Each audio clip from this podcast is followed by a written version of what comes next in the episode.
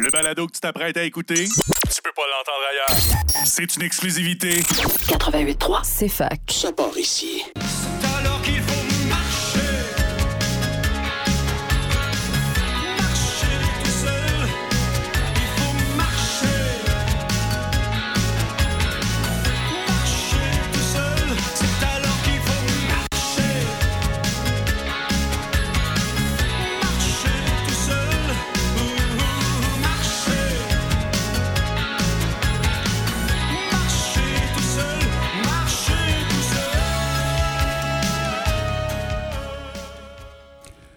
Oui, bonjour tout le monde. Bienvenue à l'émission À nous le futur. Euh, Nous sommes chanceux aujourd'hui. Nous avons avec nous euh, M. Gilles Brien, qui est biométéorologue, auteur, euh, par exemple, de Les baromètres humains et conférencier. Euh, je l'ai vu à l'occasion de la tempête du verglas, interviewé plusieurs fois récemment, là, ça fait juste sept jours, à LCN. Et puis, j'ai quelques faits qui m'ont surpris. Alors, bonjour, M. Brien. Bonjour Claude. Euh, merci beaucoup euh, d'avoir accepté de, de cette entrevue. Alors, euh, lorsque vous avez parlé à LCN, il y avait trois choses qui m'avaient surpris. Et premièrement, je vais, le- poser en question. Vous avez parlé de la situation géographique du Québec qui est originale, qui nous rend vulnérables euh, d'une façon originale. Par exemple, il y avait la vallée du Saint-Laurent, le Labrador. Puis le troisième point, je ne m'en souviens pas.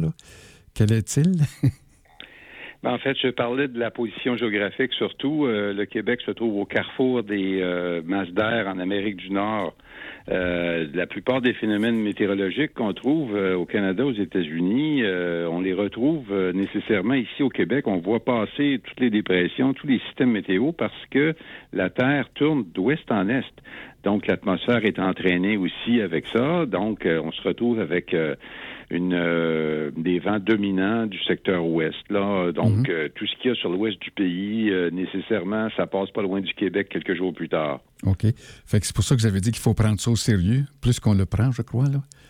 Euh, oui, surtout pour la qualité de l'air. Hein, euh, on fait attention à l'air qu'on respire. On aimerait bien que les pays périphériques là autour euh, fassent la même chose parce que euh, on a longtemps importé la pollution des Américains dans le bassin des Grands Lacs à cause de la fa- fabrication d'électricité avec du mazout.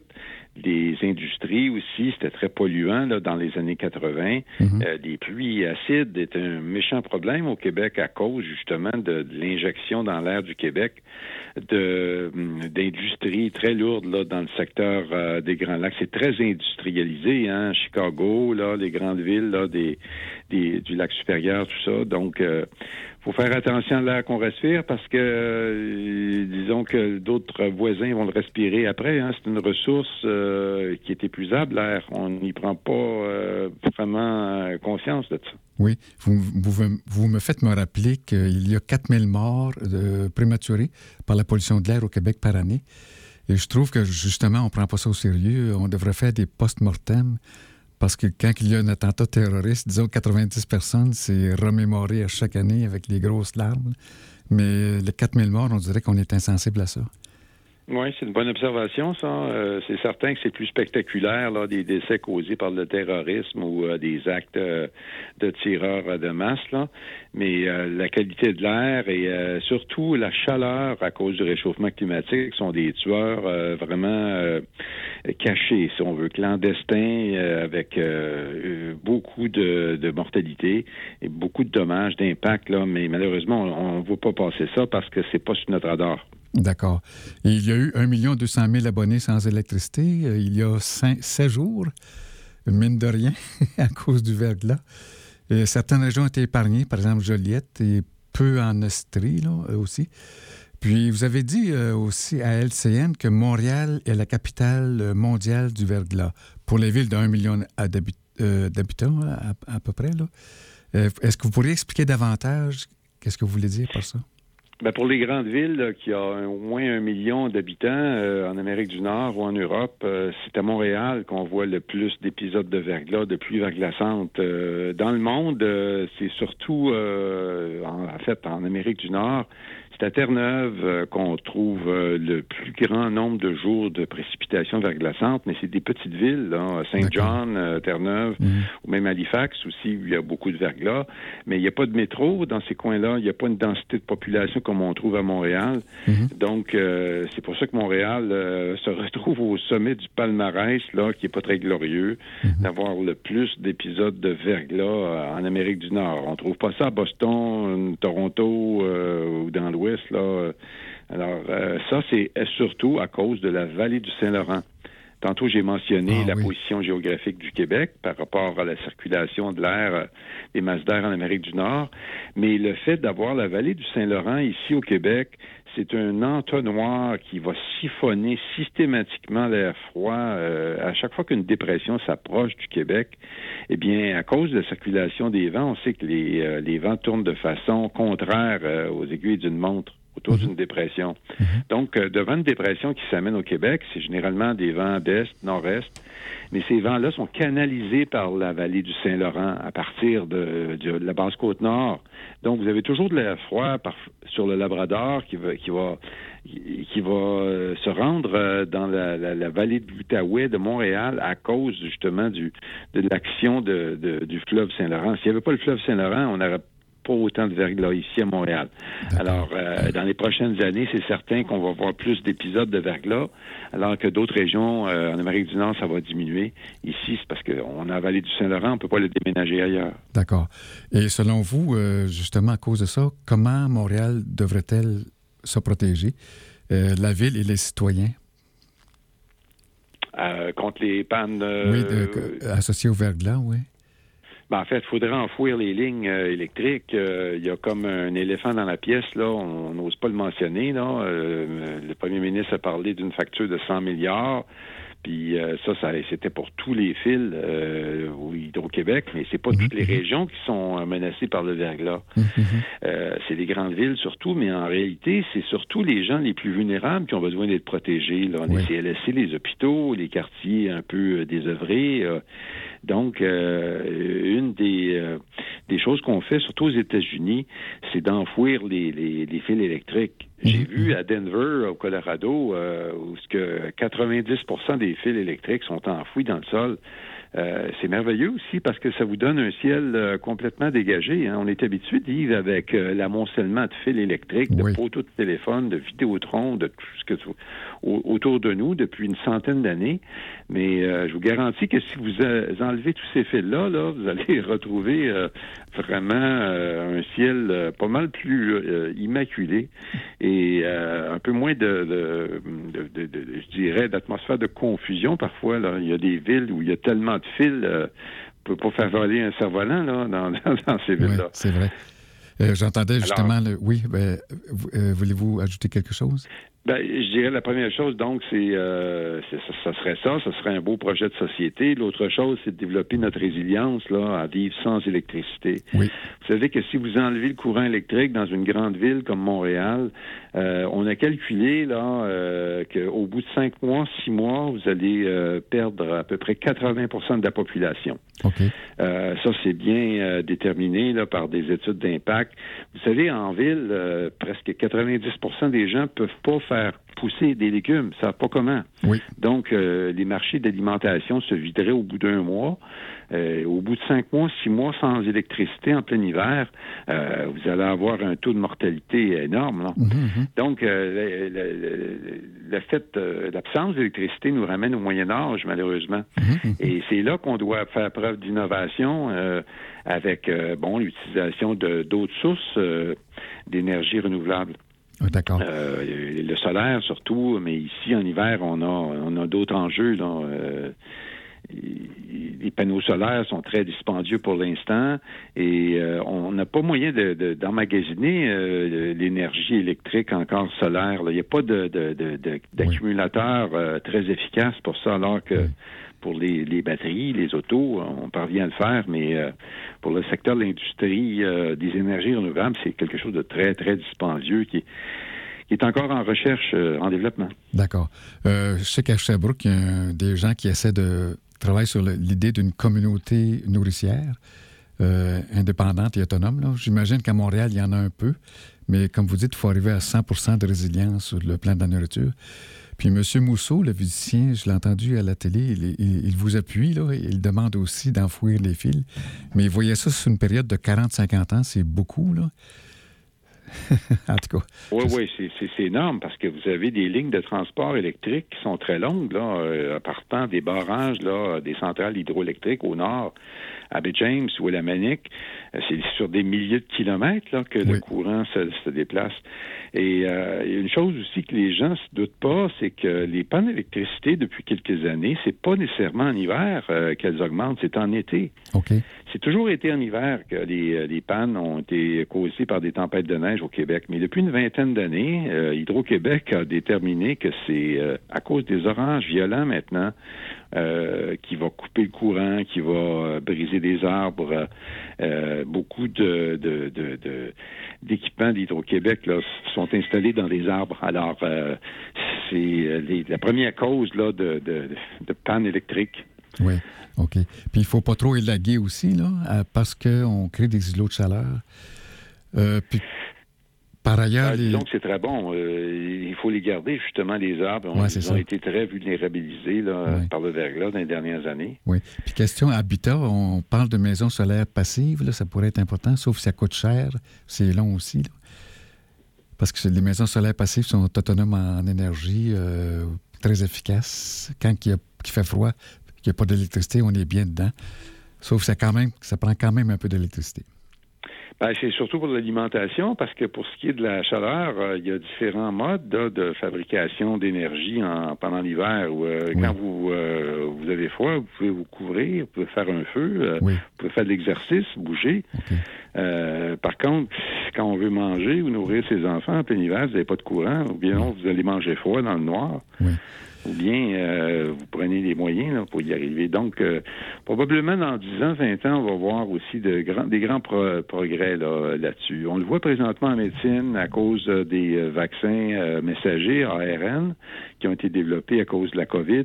On parle de vaccins contre le cancer là, dans moins d'un an Ah oui. en raison de cette nouvelle technologie-là. Alors, vous allez voir la même chose aussi du côté euh, des énergies renouvelables, en raison surtout là euh, de la crise climatique et euh, du mouvement là des constructeurs automobiles pour euh, mettre euh, beaucoup plus d'investissement dans la recherche de meilleurs accumulateurs, meilleures batteries, meilleurs procédés électriques. Mhm, mhm. Et puis, avant de passer à ma troisième observation, euh, je sais que vous êtes biométéorologue. Euh, Est-ce que je peux vous demander, c'est quoi la différence entre un météorologue et un climatologue? Entre un météorologue et un climatologue, Oui. Euh, disons que le climatologue va travailler sur des espaces et des régions à grande amplitude. Euh, le météorologue s'occupe de la météo du jour, des conditions de l'atmosphère euh, dans le moment présent, alors que le climatologue, lui, va porter son analyse sur des mois, sur des territoires immenses pour déterminer les quantités de pluie et de, de, de neige ou de température. Les deux euh, parlent la même chose. Les météorologues et le climatologue parlent de météo, de température et de euh, précipitation. Mais le climatologue, c'est vraiment sur une échelle euh, instantanée, aujourd'hui même, à l'instant présent, alors que le climatologue, lui, c'est sur des longues périodes de temps. D'habitude, les deux ont la même formation euh, scientifique, mais c'est pas toujours le cas. Euh, les climatologues sont sont très très rares dans le secteur privé, Ils sont surtout engagés par le gouvernement fédéral. En fait, ce sont des météorologues qui vont se retrouver euh, à travailler sur des des, métiers de, de des tâches de climatologie. D'accord. Et vous avez écrit le livre Les baromètres humains pour voir l'influence de la météo sur, les, sur la psyché des gens. Et j'ai pas eu le temps de le lire, malheureusement. Je vais le faire et j'encourage les auditeurs et auditrices à le faire. Euh, j'ai un, article de journal, cependant, sur le sujet. Euh, vous dites que vous, êtes, vous avez toujours intéressé à l'influence de la météo sur les gens. Et puis, une, remarque que vous faites, c'est que le taux d'humidité dans nos maisons est de 30 l'hiver, là, à comparer à 27% dans le désert du Sahara. Donc, c'est proche du désert. Et c'est très difficile pour le corps humain. hein. Euh, vous dites ça, là, dans l'article, en tout cas. Oui. OK. Puis, oui, Oui, le manque d'humidité. euh, disons que c'est une tradition dans les maisons au Canada. On, on chauffe au bois, euh, on a des maisons unifamiliales surtout. euh, on a longtemps été dans des environnements ruraux, agraires, fermiers, cultivateurs. Et euh, on a pris l'habitude de, de, passer l'hiver avec un taux d'humidité relative très, très bas dans nos maisons, moins parfois que 10% là, encore plus sec que dans le désert du Sahara. Malheureusement, euh, les, taux d'humidité qui sont très bas favorisent les maladies, le développement de beaucoup de germes, euh, beaucoup de bactéries vont plus se développer dans, dans deux conditions, quand c'est très humide ou quand c'est très, très sec. C'est pour ça qu'il faut garder l'humidité relative au moins 50% dans les maisons, idéalement. D'accord. Et euh, la troisième observation que j'avais faite à LCN, euh, à l'occasion du VEGLA, vous, avez dit qu'il faut 30 ans pour ressentir les conséquences d'un geste ou, d'une absence de geste euh, dans les changements climatiques. C'est bien ça à peu près que vous avez dit? Euh, à peu près, disons que c'est sur 30 ans qu'on utilise euh, les euh, plages climatologiques, les périodes de temps. Ça se tire toujours sur 30 ans. Pourquoi 30 ans? probablement parce qu'à l'échelle de la climatologie, c'est la fenêtre minimum pour observer des changements de conditions météo, de température ou de d'humidité. Tous les Québécois ont vu la météo changer rapidement dans leur quartier du jour au, lendemain. Euh, mais quand on essaie de tirer des conclusions sur des longues périodes de temps, généralement, on va utiliser 30 ans euh, pour euh, bâtir des moyennes, des normales. Si mhm. vous êtes un ingénieur, puis vous allez vous allez construire un pont, vous allez regarder la pluie sur 30 ans. Euh, pour savoir s'il euh, y a des records ou il y a des, périodes là, extrêmes. Donc, 30 ans, c'est un, un étalon, si on veut, très commun en météorologie. D'accord. Euh, dans, dans mes archives, j'ai trouvé un livre de la Fondation Suzuki, À couper le souffle, les effets de la pollution atmosphérique et des changements climatiques sur la santé. Je trouve ça intéressant, sauf que ça a été écrit en 1999. Alors, sachant que ça prend 30 ans, là, je me dis que même la Fondation Suzuki était en retard. Il aurait dû écrire ça euh, en 1993 pour que maintenant, on, soit plus en santé, en tout cas. Et puis, euh, le GIEC euh, dit qu'il faudrait aplanir la courbe là, pour 2025, c'est-à-dire arrêter d'augmenter les émissions des GES pour 2025. Mais M. Lisée, le 5 avril, nous a jeté une douche froide. Il dit que le GIEC euh, nous ment, là. il dit que c'est de la foutaise. Euh, d'après vous, est-ce que c'est il est trop tard pour 1,5 degré ou euh, on va, il faut 2 degrés ou 4 degrés avant qu'on agisse, quelque chose comme ça, à votre avis? Ben, en fait, premièrement, M. Dizzy n'est pas un scientifique. il a une opinion, il peut l'exprimer, il est libre de le faire. Mais quand vous le faites, euh, disons, si vous opposez un consensus scientifique euh, qui va euh, chercher à peu près 95% des scientifiques dans le monde là, qui approuvent, ça vous place en porte-à-faux un petit peu. Là. J'ai pas lu le texte de M. Lisée, mais je crois que ce qu'il disait, c'est que peut-être que le GIEC allait pas assez vite. Le GIEC était peut-être un peu trop euh, pas alarmiste, mais euh, semblait croire qu'il y a toujours du temps, là, on a encore le temps de faire des, bons changements, ce que M. Lisée mettait en doute. Donc, je crois que M. Lisée peut-être euh, exprimait euh, une opinion de plusieurs d'un un genre de roll-ball, des efforts qu'on fait contre pour régler le climat, comme si c'était une attitude fataliste.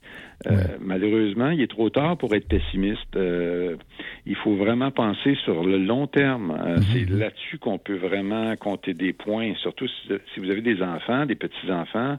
C'est vraiment sur 30 ans qu'il faut se projeter pour mesurer les impacts du changement climatique et surtout les, efforts qu'on fait pour modifier les choses. c'est à peu près le temps pour n'importe quel mouvement social aussi. vous savez, 30 ans, là, on approche bientôt là, euh, d'un anniversaire où on a banni les cigarettes dans les restaurants, les brasseries. Mhm, mhm. Ça s'est fait aux alentours de l'an 2000, ça.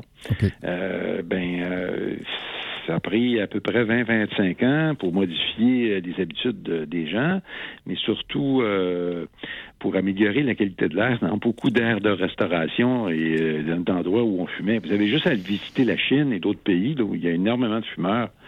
Vous allez voir que c'est une toute une différence. D'accord. Euh, les citoyens, pour se protéger, que devraient-ils faire à votre avis? Est-ce qu'il faut aller au conseil municipal, demander de planer la courbe euh, à la prochaine réunion du Conseil? Ben, il y a plusieurs moyens d'agir là pour le climat. Premièrement, on peut le faire euh, au niveau local. On pourrait le faire tout de suite là, en changeant son alimentation. Vous savez qu'on dégage plus de gaz à effet de serre là, pour la production de viande dans le monde que pour le transport automobile. Alors, si on réglait le problème, euh, si on passait directement aux légumineuses, tout le monde abandonnait la viande, ben on réglerait le problème du climat comme ça en un tour de main. Malheureusement, c'est l'illusion. On aime bien euh, notre steak bien, euh, bien saignant, surtout euh, à, à la saison des barbecues qui va ouvrir bientôt, là, dans Oui. quelques jours, je dirais. Oui. Euh, disons qu'au niveau local, notre façon de conduire, notre, on est peut-être peut-être trop tard pour changer de voiture, mais pas trop tard pour changer de la façon dont vous conduisez votre euh, voiture. Dans les comportements surtout. Euh, c'est dans le gaspillage qu'on a énormément de- de- d'avantages à agir, là, les Québécois. Euh, on le sait que dans le domaine de l'énergie, on perd à peu près 30% d'énergie qu'on transporte là, là où elle est produite pour essayer de la- l'amener par les, euh, les pylônes, les lignes électriques. Mais même à la maison, il y a énormément de, de gaspillage qui se fait. Oui. Même chose pour la consommation d'eau. euh, et euh, les, euh, les gens pourraient modifier grandement leur bilan énergétique simplement en faisant des ajustements très locaux dans leur quartier, en, en abandonnant certaines habitudes. C'est ça qui est le plus difficile. Et, euh, mais par contre, en agissant au niveau politique, ben, euh, essayez de convaincre votre député, votre maire, euh, vos conseillers politiques d'agir.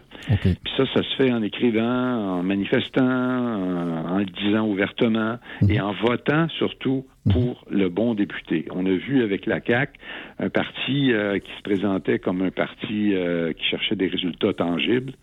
Moi, qui m'apparaissait un parti enclin à vraiment faire quelque chose pour le climat. Malheureusement, j'ai dû délusionner comme beaucoup de Québécois.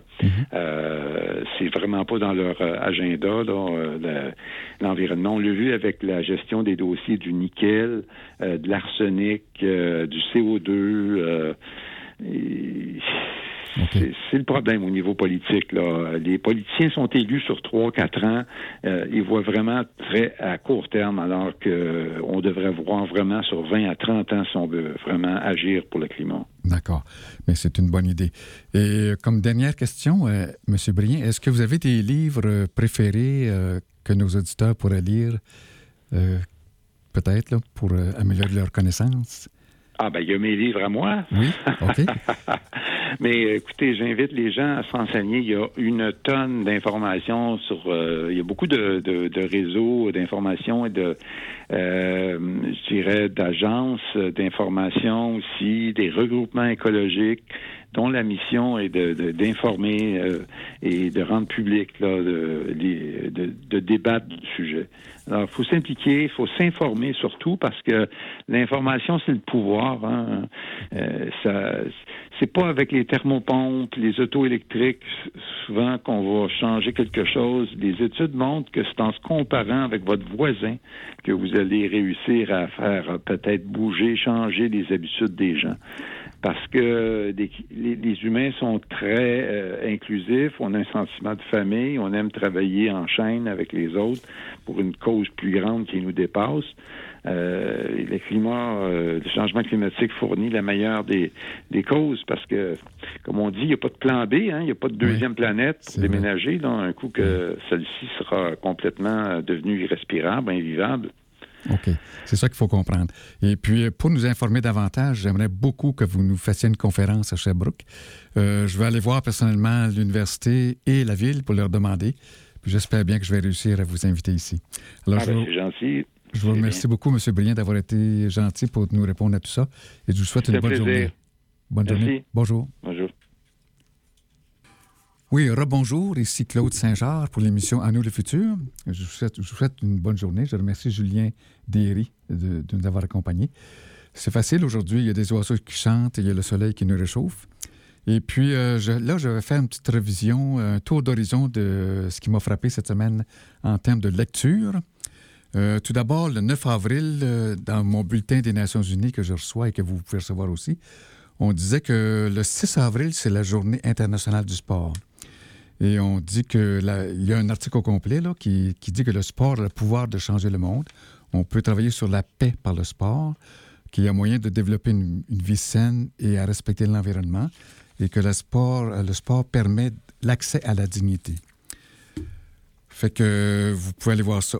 Et puis, euh, dans, l'esprit de ce que disait M. Briand tout à l'heure, euh, pour la résilience, le, le, plan alimentaire que l'Évril devrait développer, ben, il y a sûrement beaucoup de livres en français sur l'alimentation euh, autonome. Mais moi, j'ai un titre en anglais pour les bilingues parmi vous. C'est excellent. C'est Food Futures Now, Organic, Sustainable, Fossil Fuel Free. C'est à ISIS, Institute of Science of Society, in Society. Euh, je dis seulement les titres parce que je sais que c'est la génération des, des jeunes qui sont avec leur ordinateur, qui sont capables, avec un petit clic, d'aller voir ça tout de suite. Fait que maintenant, avec euh, Wes Jackson, ça s'appelle Toward an Ign- Ignorance-Based Worldview. Wes Jackson, il est directeur du Land Institute aux États-Unis. Et puis, lui, il avait un projet de 50 ans qu'il a commencé, je pense, il y a une vingtaine d'années. Euh, C'était de travailler pour arriver à ce qu'il y ait des, des grains, des céréales vivaces qu'on n'a pas besoin de replanter à chaque année. Euh, il, a déjà réussi à en avoir au moins une sorte, Euh, je sais. Mais si vous regardez ça, Wes Jackson, euh, en anglais, vivace en anglais, céréales vivaces. Et puis, euh, Vandana Shiva, dans son site internet, c'est seedfreedom.info. Euh, le nom de la compagnie, c'est Navdania. Elle écrit un article que moi j'ai lu en français. Ça s'appelle Terra Viva, Pacte citoyen pour la Terre. C'est au sujet de la démocratie de la Terre, une planète, une humanité.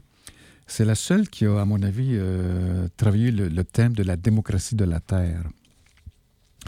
Alors finalement, euh, j'ai reçu aussi cette semaine du RVHQ, le réseau Vigilance Hydrocarbures Québec, euh, une sorte de manifeste.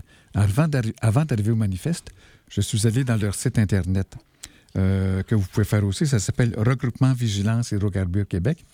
Il y a un article, c'est Bi-Énergie Hydro-Québec avec Énergie.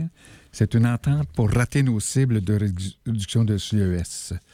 Alors, euh, je n'ai pas le temps de tout vous dire ça, mais euh, c'est vraiment vrai que euh, la relation Hydro-Québec et Énergie, c'est pas bon pour euh, les GES.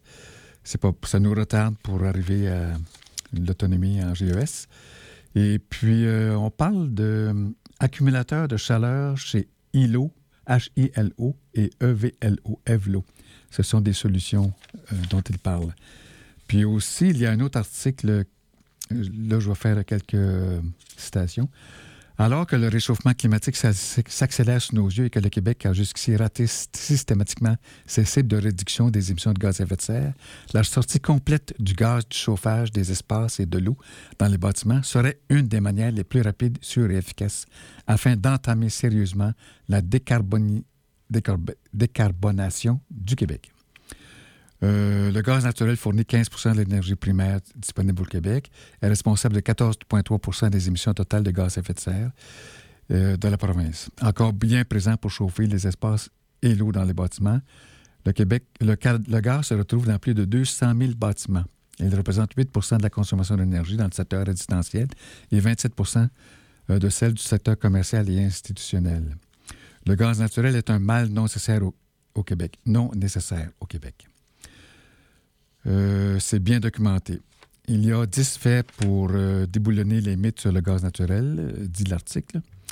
Et des chercheurs de Harvard, dit-il aussi, ont par ailleurs découvert que le méthane qui s'échappe des cuisinières sans être brûlé contient 21 polluants toxiques reconnus pour causer le cancer et d'autres problèmes de santé. Il n'y a aucune production commerciale de gaz naturel au Québec. Le gaz naturel consommé quotidiennement par les Québécois est donc importé de l'Ouest canadien et des États-Unis. Euh, bon, c'est ça. Fait que ça continue comme ça, là, c'est, c'est super intéressant. Fait qu'allez voir dans le réseau Vigilance Hydrocarbures Québec, s'il vous plaît. Choisir de bannir le gaz partout où l'on peut s'en passer, c'est faire un choix intelligent pour le climat, pour l'environnement, pour la santé des populations et pour l'économie du Québec. En 2022, le Québec a besoin d'un gouvernement, ben, c'est parce que c'était avec des, élections ça avait été écrit, euh, qui reconnaît l'urgence d'agir pour le climat. En 2022, le Québec a besoin d'un gouvernement qui s'engage pour sortir le gaz des bâtiments. Alors, il reste encore du temps euh, à ce gouvernement. J'espère qu'il va nous écouter et agir. Donc, euh, le manifeste du RVHQ, là, c'est pas un manifeste, mais c'est l'équivalent. Ça s'appelle Avenir énergétique du Québec, un débat collectif. Le regroupement Vigilance Hydrocarbures Québec se joint à tous les organismes du mouvement environnemental qui réclament une consultation publique d'envergure concernant l'avenir énergétique du Québec. On se souhaite bonne chance pour ça. Ce dialogue national peut se faire, par exemple, par la mise en place d'un BAP générique sur le sujet, plateforme bien adaptée pour ce type de conversation et permettant de couvrir tous les, les aspects de l'énergie, aussi bien sa production, sa distribution que les impacts socio-économiques de différentes filières. Ça fait plus de 40 ans que la science a démontré, hors de tout doute, que le climat mondial subit des changements de plus en plus marqués et que les émissions de GES sont reconnues comme principale source de changement. Euh, être en mesure d'éliminer, d'éliminer complètement le pétrole et le gaz naturel du bouquet énergétique du Québec d'ici 2050, euh, donc dans seulement 27 ans, implique la mise en place d'un immense chantier. Tous et toutes les citoyens et citoyennes, regroupements et entreprises doivent être impliqués pour assurer un partage d'informations afin de permettre un dialogue basé sur des données probantes et mettre en place des solutions qui seront à la satisfaction de tous et toutes. Alors, ça se continue comme ça, c'est 4-5 pages, euh, c'est très fort. Je vous rappelle le titre et vous pouvez y accéder euh, dans le réseau Vigilance Hydrocarbures Québec, RVHQ. Le titre est Avenir énergétique du Québec, un débat collectif. Mais c'est pas tout ce que j'ai reçu. Euh, Il y a le groupe euh, OGM du Québec, là, sortir du glyphosate.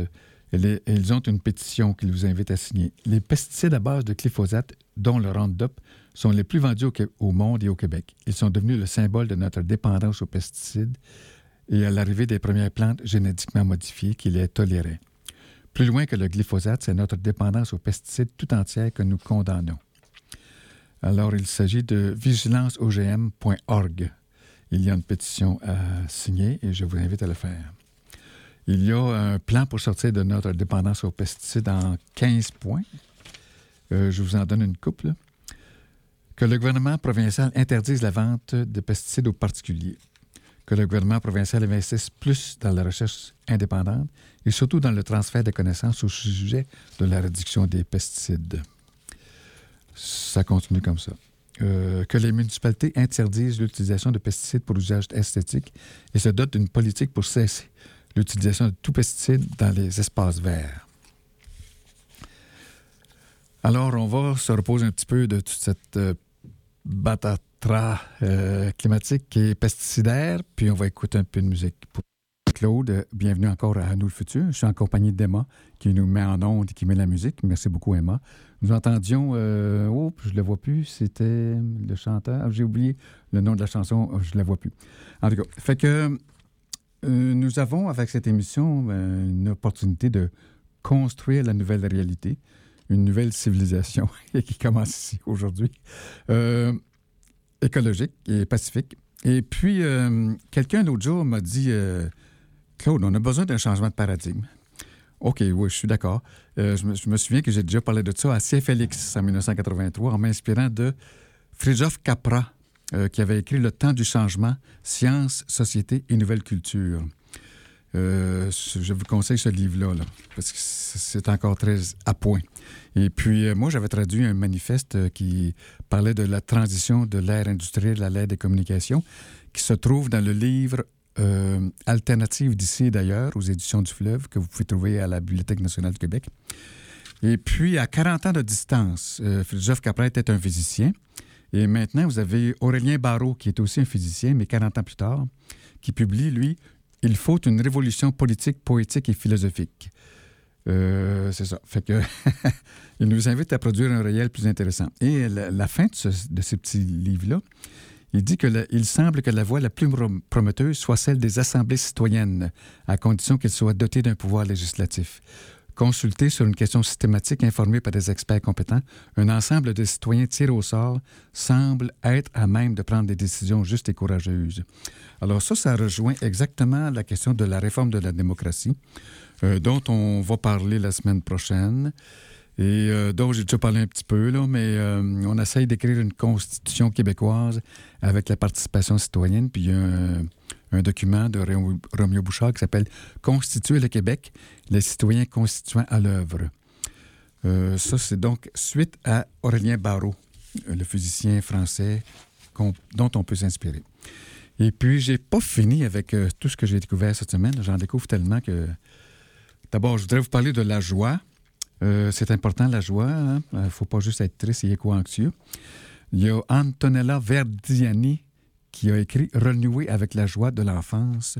C'est excellent. Ça m'a beaucoup inspiré. Et puis, il y a un livre du docteur Sébastien Perron, Ton médecin ne te guérira pas. Comment vivre longtemps sans maladie chronique, sans médicaments et bien dans sa peau.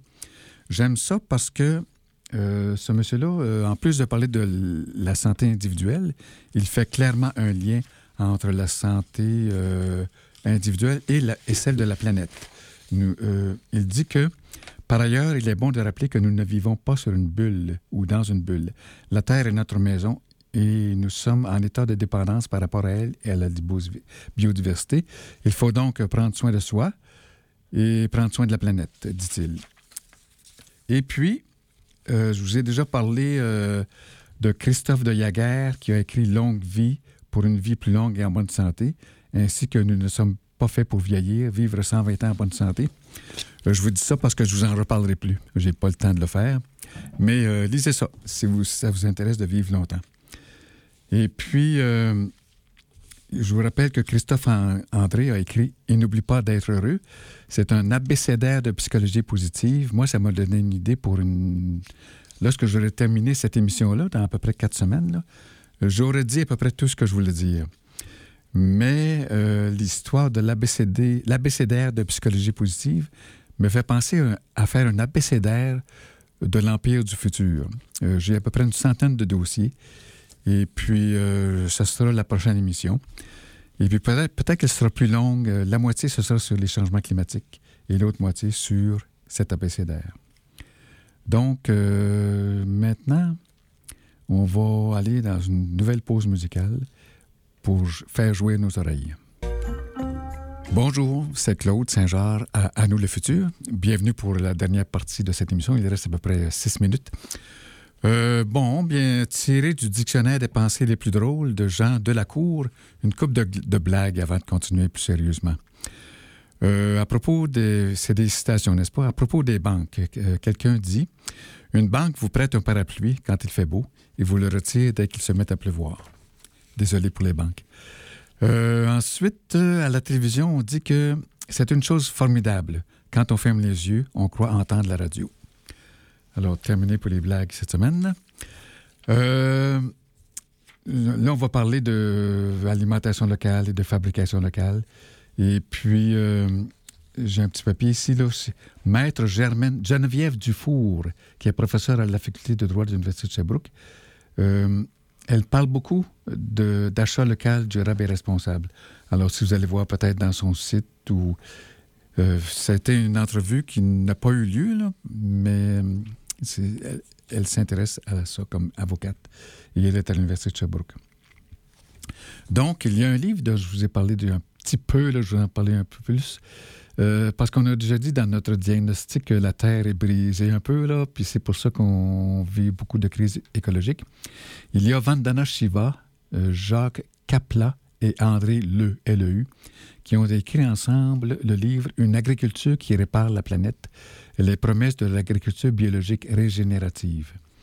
Ça a 545 pages.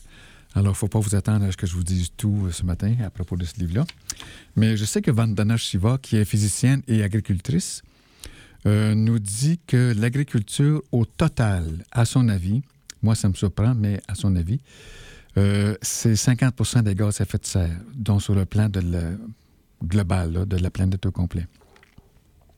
Et puis le deuxième livre dont je vais vous parler, ce qui s'appelle De la mondialisation locale, changer d'échelle pour décarboner la planète, c'est de Jacques Laval qui est un, un justement. Peut-être que je vais l'interviewer un peu plus tard.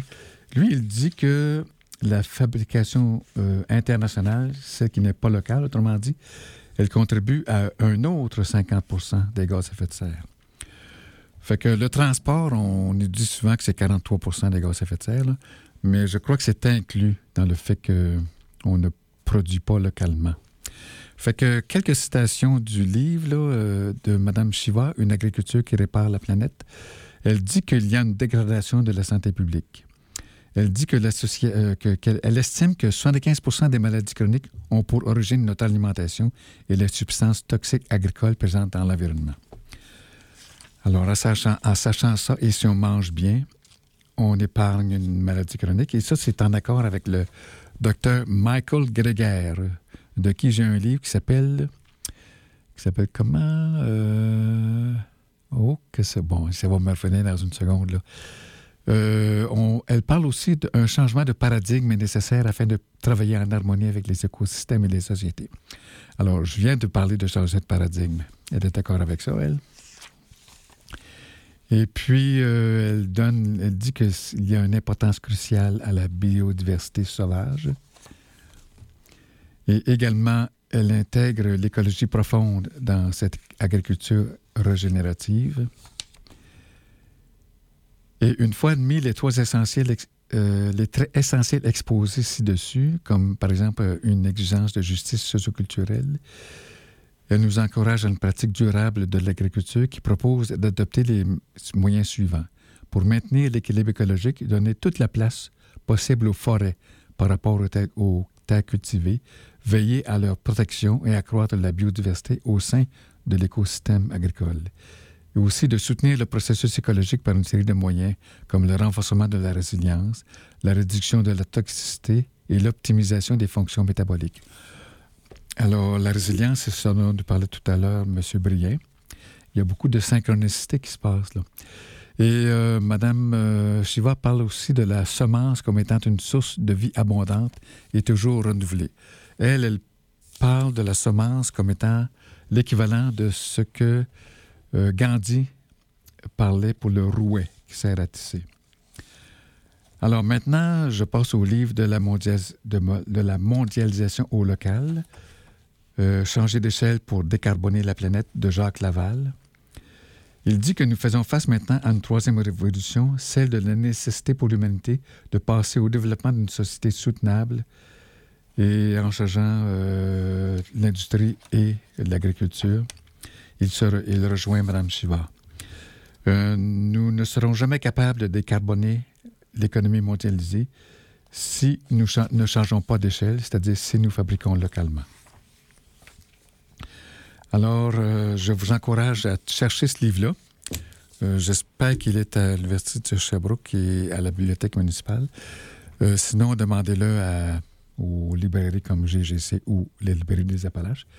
Il nous reste 30 secondes. Alors, je vous dis vraiment bonjour à tout le monde. Je vous remercie d'avoir écouté l'émission. Si ce n'est pas maintenant, vous pouvez aller dans les archives. Et puis, euh, profitez du beau soleil et des, oiseaux qu'on entend. Merci, à bientôt. Soyez heureux et en santé. Ici Claude Saint-Jean pour nous le futur, accompagné de Emma qui nous mettait en onde et qui choisissait la musique, que je remercie beaucoup. À bientôt.